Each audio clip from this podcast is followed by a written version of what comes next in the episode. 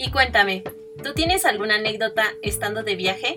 Acompáñame a descubrir e imaginarnos, en compañía de diferentes invitados, algunas historias viajeras de diferentes destinos de México y del mundo en este tu podcast, El placer de viajar. Yo soy Alina, así que a bordo y bienvenidos a esta segunda temporada de anécdotas viajeras. Amigos viajeros y cosmopolitas, me da muchísimo gusto que nuevamente nos estén sintonizando. Eh, muchísimas gracias por escucharnos. Espero que tengan un excelente día, una excelente semana. Eh, no se olviden de seguirnos en la página de Facebook. Aparecemos como El Placer de Viajar podcast. Ahí eh, subimos uno que otro dato curioso del país de, del que hablamos en los diferentes episodios y quiero mandarles también saludos a las personas que nos escuchan de España. La verdad estoy muy, muy, muy sorprendida. Eh, bueno, eh, la mayoría de las personas que nos escuchan son de México, después es Estados Unidos, pero me sorprende que ya un porcentaje eh, aparezca ahí de España, así que les mando pues saludos. Y este, como les decía, pues no se olviden de seguir la página de Facebook, El placer de viajar, este podcast. Y eh, bueno, la semana pasada, hace dos semanas más bien, eh, tuvimos como invitado a Hitor de la Fuente. Él nos platicaba de su viaje por Japón y hasta el último les comentaba que íbamos a tener en este episodio, en el siguiente episodio, a un invitado que nos iba a platicar un poco acerca de vinos. Yo últimamente he escuchado hablar de los vinos eh, sé que varias personas suelen acompañar su comida con, con esta bebida, eh, ya sea en una ocasión especial o bien este, es, es válido, ¿no? Consentirse con, con una copa de vino estando solos. Em, también, no sé, yo creo que ah, quizá ustedes tengan eh, familiares, amigos que son conocedores de, esta bebida. Eh, pues el vino, pues es una bebida derivada de la uva. Existe una gran variedad. Sé que es un tema pues bastante amplio, bastante complejo. Eh, no dudo que sea muy, muy interesante. Y como les comentaba, eh, pues varias personas suelen disfrutar de esta bebida solos o en compañía. Y pues esta bebida se encarga de resaltar uno que otro sabor en cuanto a nuestros alimentos. Eh, yo no soy conocedora de este tema, para nada en lo absoluto. Como bien mencionaba, se me hace un tema pues bastante interesante, pero por esa razón hoy tengo como invitado a un muy buen amigo. A él tuve la oportunidad de conocerlo en la Escuela Superior de Turismo. Él estudió la especialidad en planeación, planificación y eh, bueno, yo sé, ya él, me estará corrigiendo si es que digo uno que otro dato equivocado, eh, que desde el año pasado o si no es que desde mucho antes se dio cuenta que pues era un gran amante de los vinos, un enófilo. Él actualmente a través de Instagram, que yo espero que al finalizar la plática nos platique un poquito más acerca de, de, lo que realiza a través de esta red social, pues nos comparte tips, nos, este, nos platica acerca de algunos vinos, eh, para que personas que pues no tienen conocimiento o bien que tienen conocimiento, pues nos acerquemos más a, a este tema. Eh, Gus, eh, bueno, su nombre es Gustavo Méndez. Gus, muchísimas gracias por aceptar la invitación.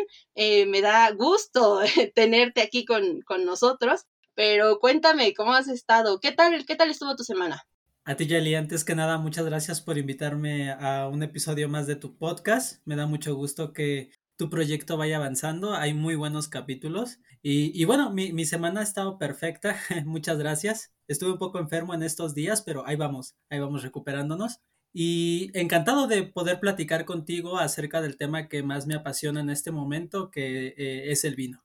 Ay, qué mala suerte, qué mala suerte, Gus, que bueno, te hayas enfermado un poco. Espero que ya estés mucho mejor. Qué bueno que hayas tenido una buena semana, porque ya ves que fue lo del este lo del temblor, ¿no? Bueno, estamos grabando el episodio el 12 de septiembre, pero eh, bueno, nosotros que vivimos en la Ciudad de México, el 7 de septiembre hubo un, este, un temblor, pero pues gracias a Dios todos estamos bien. Y como bien tú mencionabas, este, pues nos vas a compartir tu experiencia platicando acerca de vinos. Y se me olvidaba, se me olvidaba comentarte, eh, esto va a ser como súper breve, eh, más o menos yo inicié esto del podcast porque Gus anteriormente tenía un, un, podcast. Él me invitó a participar en uno de sus episodios.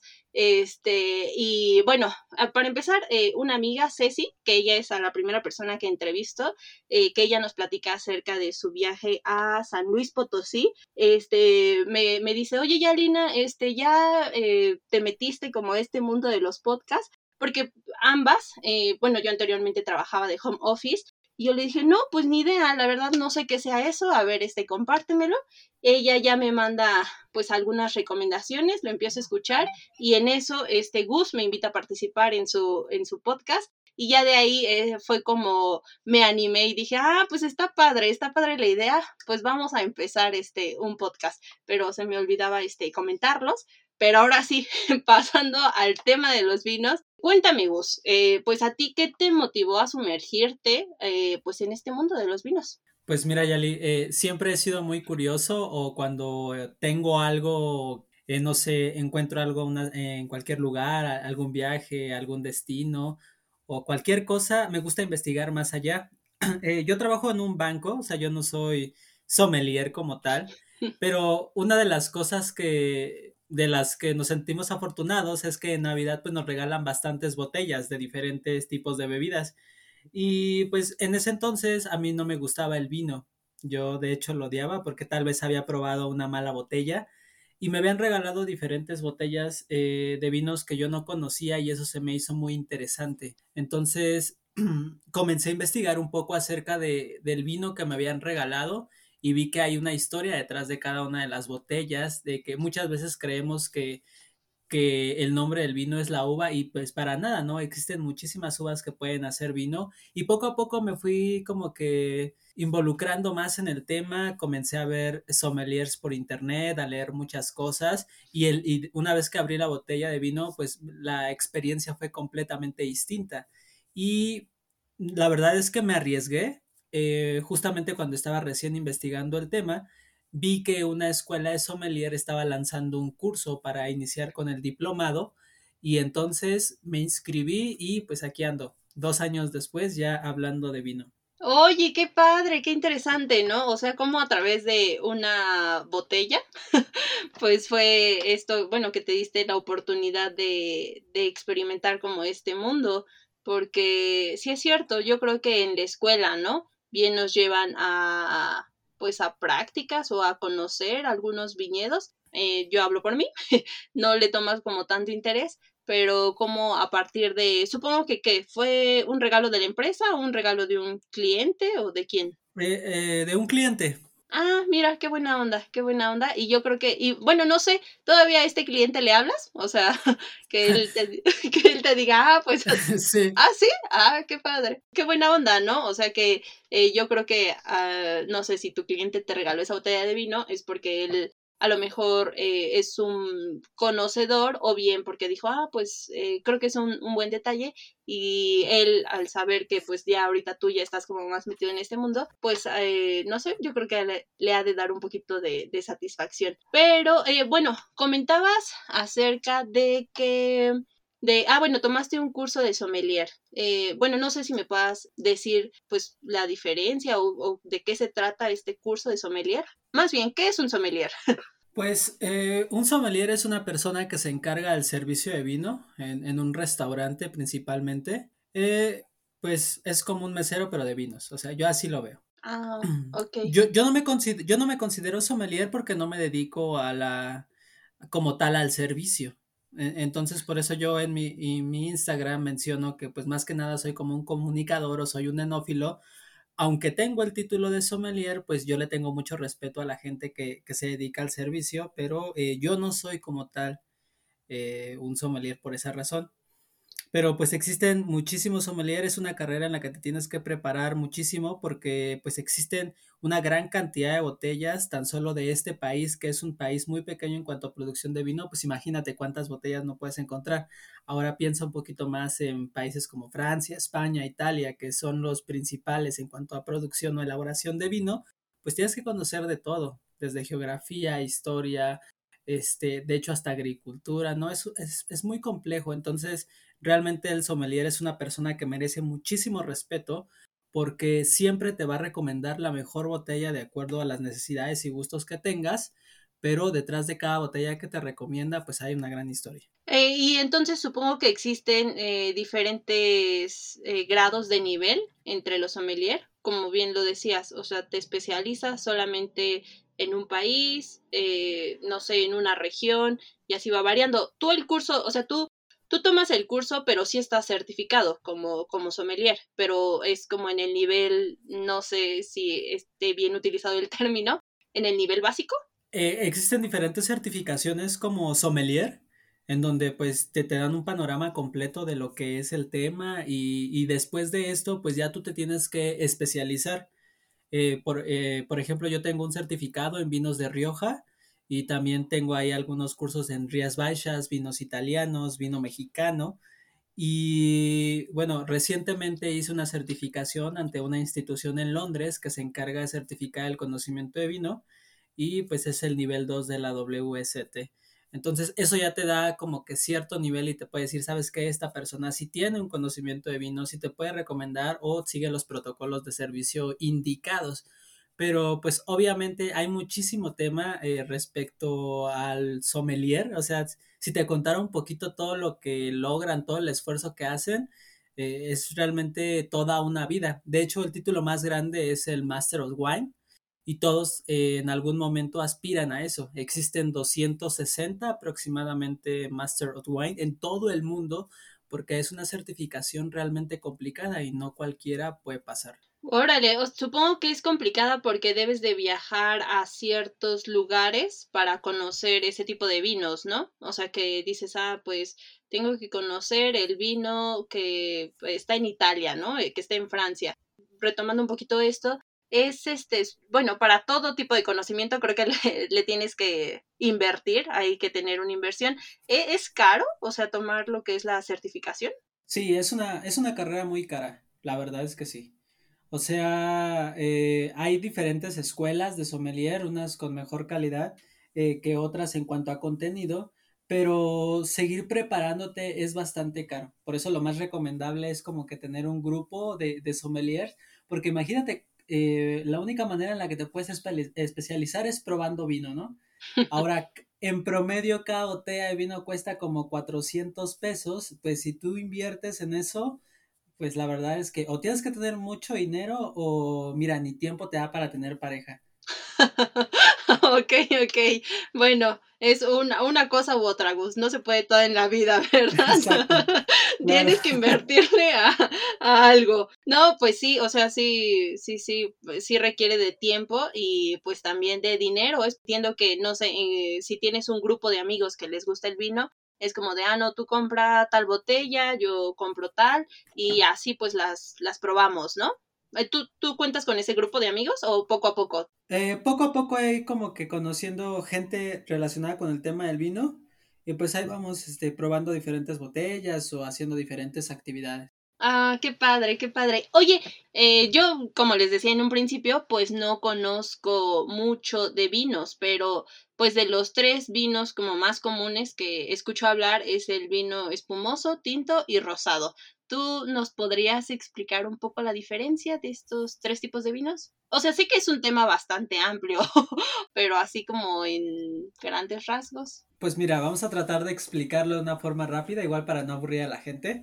Este, pues existen diferentes tipos de uva, ¿no? Hay algunas uvas que te dan eh, vinos tintos y hay otras uvas que te dan vinos blancos. El proceso de elaboración eh, de forma rápida es muy sencillo. Eh, se recolecta la uva, llega a bodega y lo que le da el color al vino es el contacto con la piel o, el, o se conoce como ollejo. Entonces, eh, el vino mantiene cierto tiempo en contacto con las pieles, este proceso se conoce como maceración, y de esta forma se va extrayendo el color del vino. Eh, esto sucede sobre todo en vinos tintos. En vinos blancos, la diferencia es que la uva se estruja cuando llega en bodega. Estrujar es aplastar la uva, ¿no? Entonces, separas el ollejo o la, este, la cáscara de la uva y todo lo demás que no, que no quieres del jugo o del mosto y eso hace que un vino blanco no gane color, por eso los vemos con estas eh, pues notas visuales características. Y como ya te había comentado, en un vino tinto, pues sí pasa en contacto con pieles más o menos entre 15, 20 días y por eso absorbe todo ese color que son los antocianos este, y le dan diferentes niveles eh, de los colores de vino tinto que ya conocemos. Esto a, términos muy rápidos, porque pues sí es un proceso eh, complejo. Y este, pues los vinos rosados eh, se hacen con uva tinta, pero la diferencia es que mientras un vino tinto pasa en maceración como 15 días, un vino rosado pasa en maceración entre 5, 8 horas o hasta 2 días, dependiendo del estilo del enólogo. Por eso eh, no tienen un color tan fuerte como un vino tinto. Ah, bueno, utilizaste, o sea, sí fue una muy buena explicación. Utilizaste pues terminología de que enólogos. Oye, oye, a todo esto, este, ¿cuál es la diferencia, bueno, de un sommelier y un enólogo? El enólogo es la persona que hace el vino. Eh, como te había comentado, el sommelier se dedica al servicio. Ah, ok, ok. Y tú en un futuro te quieres especializar y ser un sommelier. Eh, pues sommelier ya soy, pero pues sí quiero preparando, prepararme para, para, para seguir aprendiendo y tener más conocimiento respecto al tema. A mí no me gusta como tal, o sea, le tengo mucho respeto a la gente que hace vino, pero no está dentro de mis intereses hacerlo. Bueno, eh, eh, quizá eso lo dices ahorita, Gus, quién sabe, ¿no? Quizá. Ojalá, ¿no? sí. La verdad es que tener un viñedo es una muy mala inversión. a nivel económico, pero este, pues hay mucha gente que, le gusta hacerlo. ¿En serio? O sea, mm, bueno, ¿nos puedes explicar un poquito por qué piensas que es una muy mala inversión? Imagínate que tenemos una parcela de, ahí en Querétaro, unas hectáreas, conseguimos unas hectáreas. Y bueno, la uva es una planta de un solo ciclo durante todo el año, entonces no podemos tener uva en ciertos meses, solamente en un mes en específico por año pero cuando compramos las hectáreas y comenzamos a, plantar, pues tenemos que preparar el suelo. Entonces eso nos va a llevar algunos años y luego vamos a plantar nuestra uva y al siguiente año esta uva no va a dar características suficientes para elaborar vino, entonces no nos va a servir. Mínimo van a tener que pasar cinco años después de haber plantado la uva para que podamos sacar nuestra primera botella.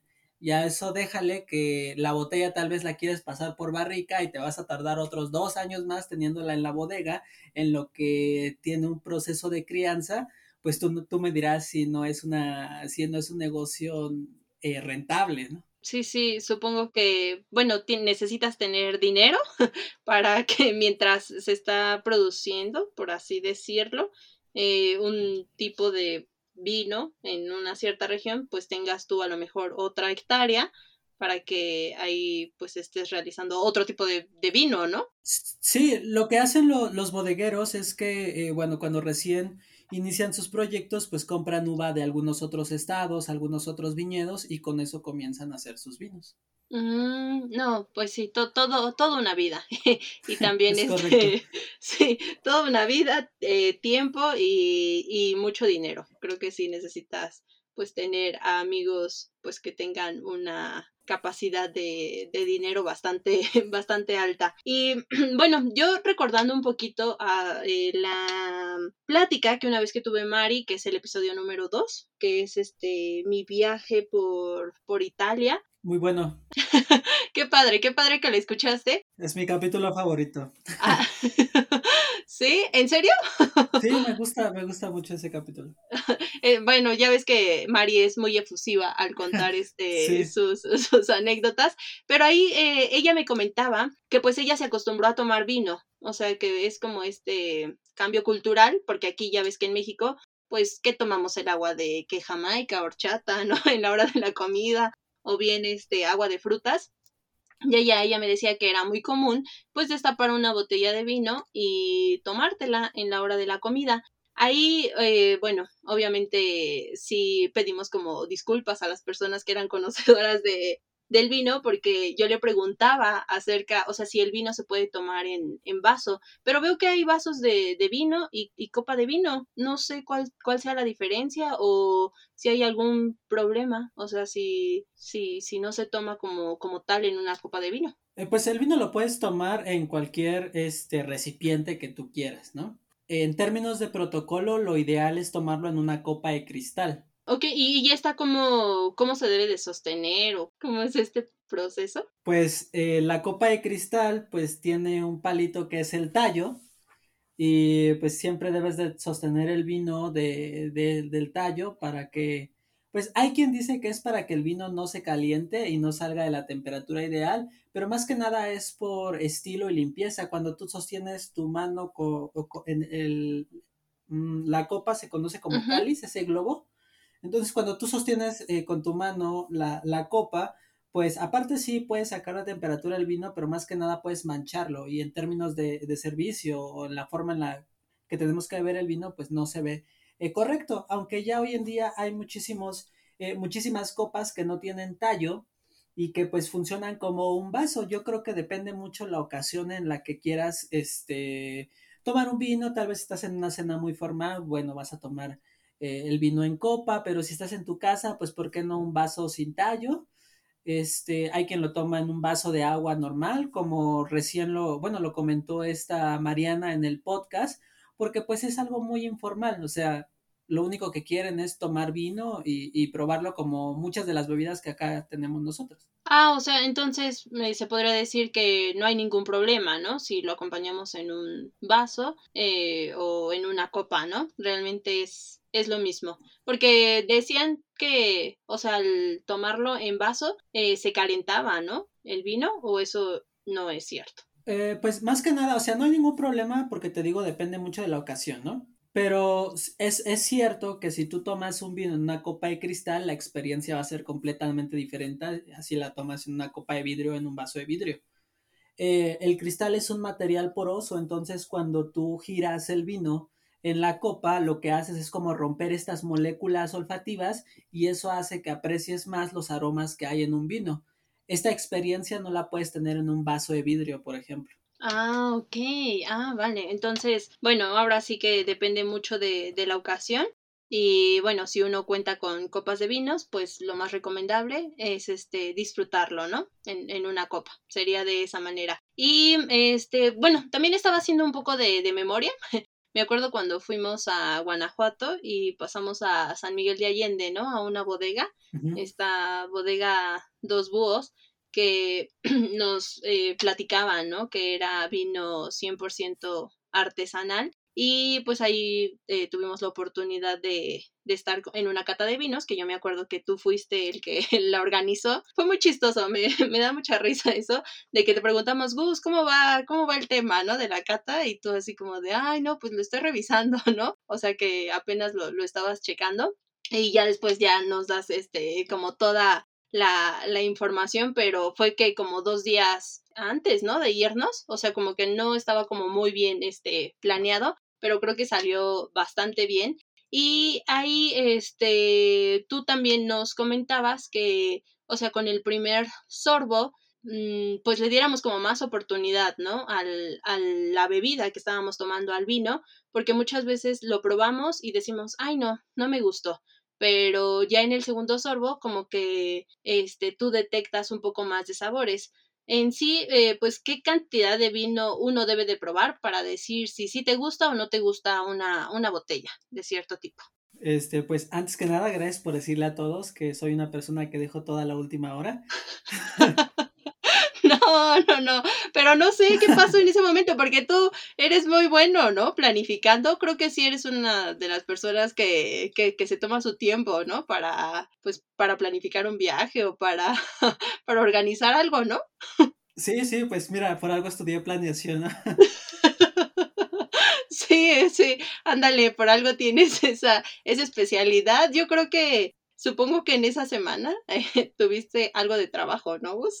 No lo sé, quiero pensar, quiero pensar que fue de esa manera. La verdad, no me acuerdo, a lo mejor no, no los veía a ustedes motivados, porque para muchos, para muchos fue la primera vez que, que, fueron a un viñedo, ¿no? E, eso me gusta muchísimo, ya cuando fuimos ahí, eh, llevar a gente que, que no conoce o que aprecia ya la experiencia de cata de una forma distinta, porque cuando yo por lo regular siempre pregunto al finalizar de, un viaje a un viñedo así, ¿te gustó?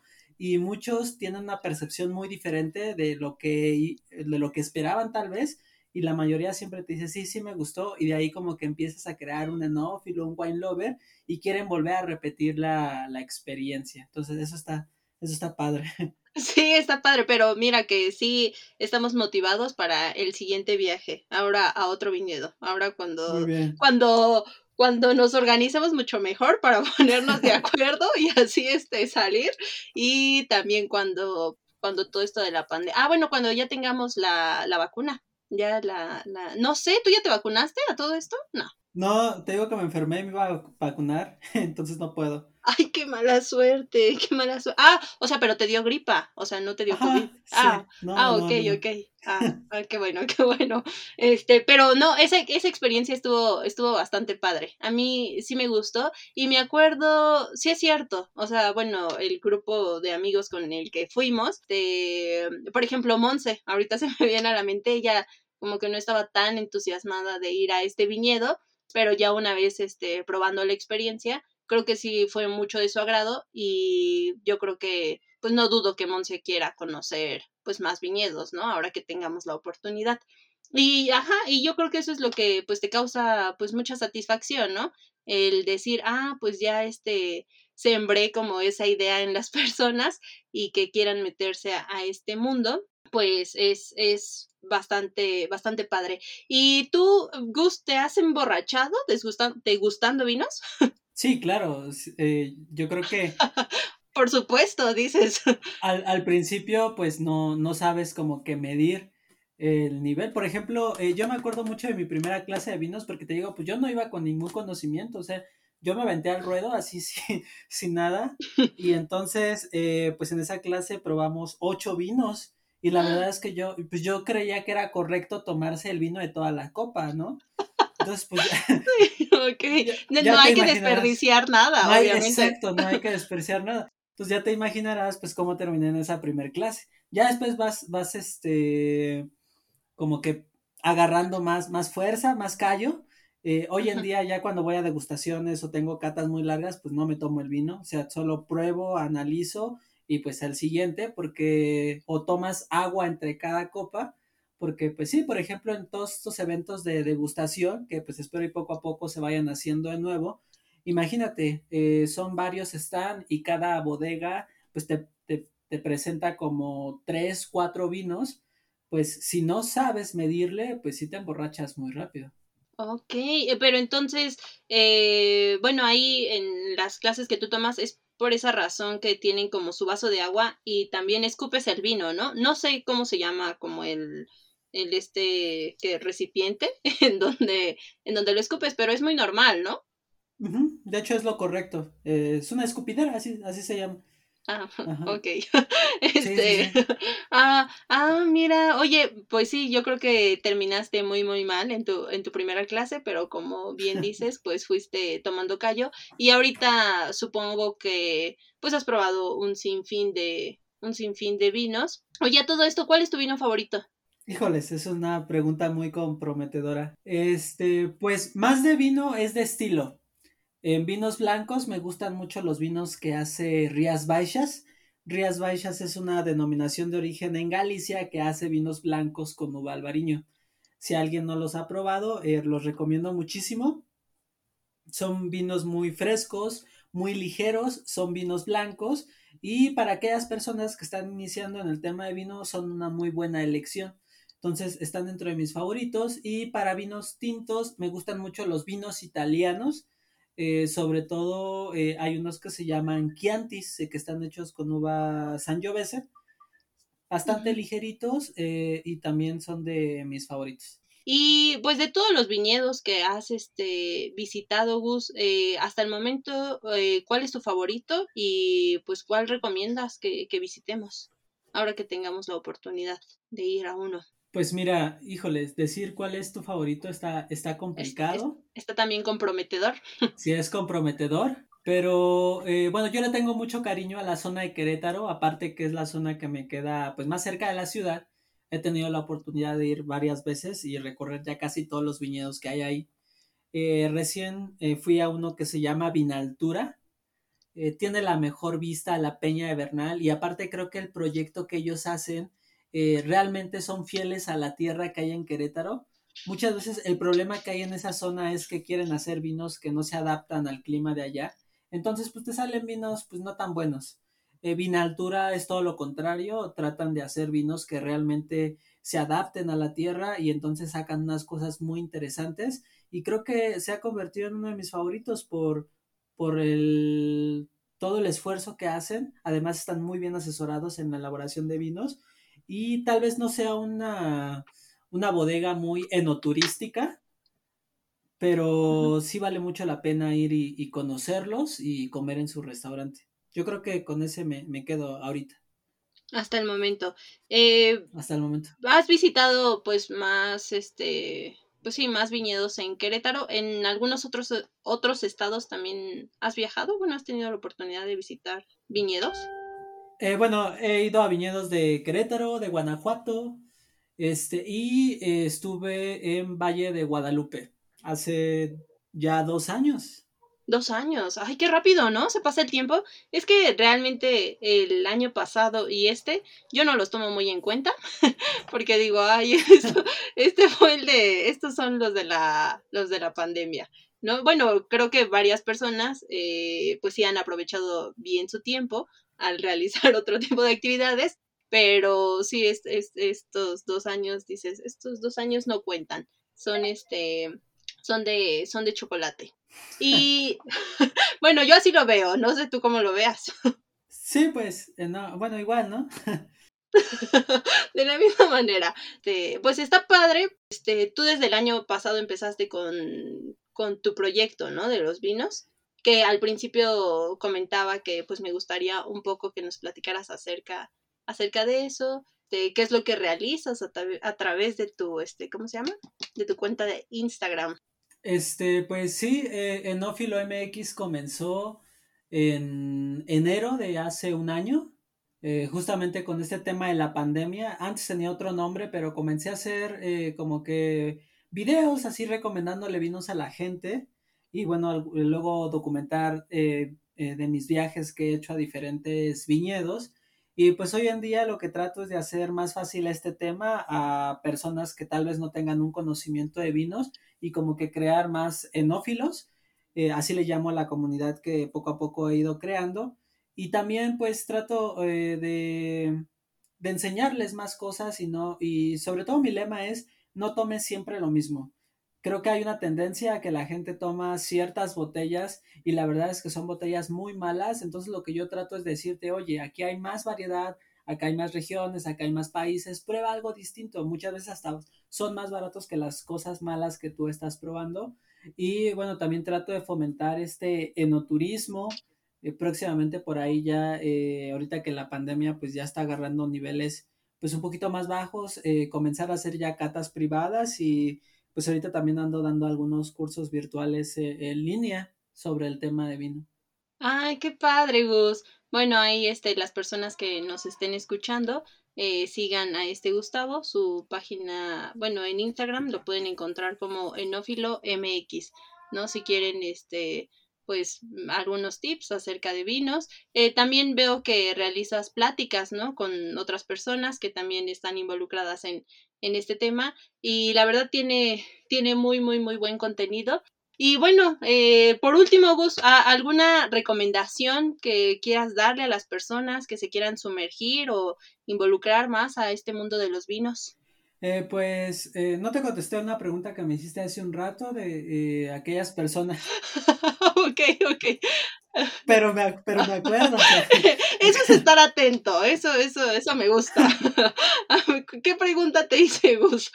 No, pues, respecto a qué recomendación le daría a una persona para que le comience a gustar el ah, vino. Ah, ok, ok, ajá. Eh, o que cuántas botellas tienen que probar, pues eso es muy incierto, ¿no? Pero lo que sí podría decirles es, ahorita que nosotros estamos como que acostumbrados a, probar muchas bebidas azucaradas, tal vez como refrescos o jugos, pues eh, hay un vino que es muy mal tachado entre los conocedores, que es el Lambrusco, pero yo sí recomiendo que inicien con ese tipo de vinos si no tienen un contacto como tal con esta bebida. Y una vez que, que ya vayan probando esa cosa, eh, eh, bueno, e-, ese vino, pues. sí, digo, ya, ya, Es que sí es un poco malito. Ah, pero, pero, para, pero para iniciar está bien. Eh, una vez que vayan probando eso, pues traten de buscar, informarse y ver este, algunas uvas que, que no sean tan fuertes. Mi recomendación es que inicien con vinos como Pinot Noir, eh, Gamay, este tipo de uvas que son bastante ligeras o sobre todo que inicien con vinos blancos. Siete de cada diez vinos que se prueban en México eh, son tintos. No entiendo por qué y créanme, cuando uno prueba un vino blanco realmente te comienzas a apasionar con este tema. Bueno, ya, ya escucharon a, mi buen amigo Gus hablar acerca de, los vinos, darnos eh, pues algunas recomendaciones. Al finalizar, eh, pues yo hago una pregunta de este del destino del país del que vamos a hablar la, en el próximo episodio. Entonces, este, pues te hago, te hago la pregunta, a ver si, si sabes de, de qué país este, te estoy hablando. Eh, bueno, eh, la música más popular de este país es el son, su deporte más popular es el béisbol y es conocido a nivel mundial por los puros. ¿Tú sabes de qué países? Vamos a ir a Cuba. Ay, sí, Gus. Bien, bien, bien. sí, sí es el país de, Cuba. Este, la en el próximo episodio vamos a, tener a una invitada. Es eh, mi amiga de, de hecho, esa amiga es de, de, Guadalajara, pero tuvo la oportunidad de ir al bellísimo país este, de Cuba. Y pues ah, te agradezco, te agradezco nuevamente Gus por compartirnos pues toda esta información acerca de los vinos, por platicarnos acerca de, tu proyecto, este, por contarnos la forma en cómo te motivaste en, en este, pues sí, en, este tema, en este mundo. Y este, pues nada más, no sé si tengas algo más que decir. Este, pues, eh, antes que nada, muchas gracias de nuevo por, invitarme. La verdad es que me, la pasé muy bien. Espero no los haya aburrido con este tema de del vino, pero pues la verdad es, para mí es un tema muy interesante y te agradezco que me hayas permitido compartirlo. Y visiten viñedos. En México hay muchísimos proyectos enoturísticos. Nosotros que estudiamos turismo, pues es otra actividad turística a la que tenemos que poner ahí pues echarle el ojo, sobre todo Querétaro. Querétaro tiene un desarrollo turístico impresionante relacionado con el tema de vino, de hecho es su principal actividad económica, este, con esto de la, la ruta del vino y el queso. Entonces visiten diferentes bodegas de, Querétaro, apoyen a, al vino mexicano y, este, y pues atrévanse a probar. Vale, y como yo siempre digo, bueno, así eh, lo cierro, es brindemos por la vida y a disfrutar los viajes, pero ahora va a ser brindemos eh, por la vida con una muy buena, con un muy buen vino y a disfrutar los viajes.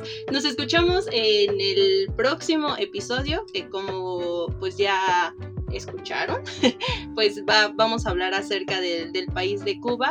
Y eh, pues nuevamente gracias por sintonizarnos y espero que tengan un excelente día. Eh, pues nos vemos Gus y muchísimas gracias. Bye. Bye, hasta luego a todos.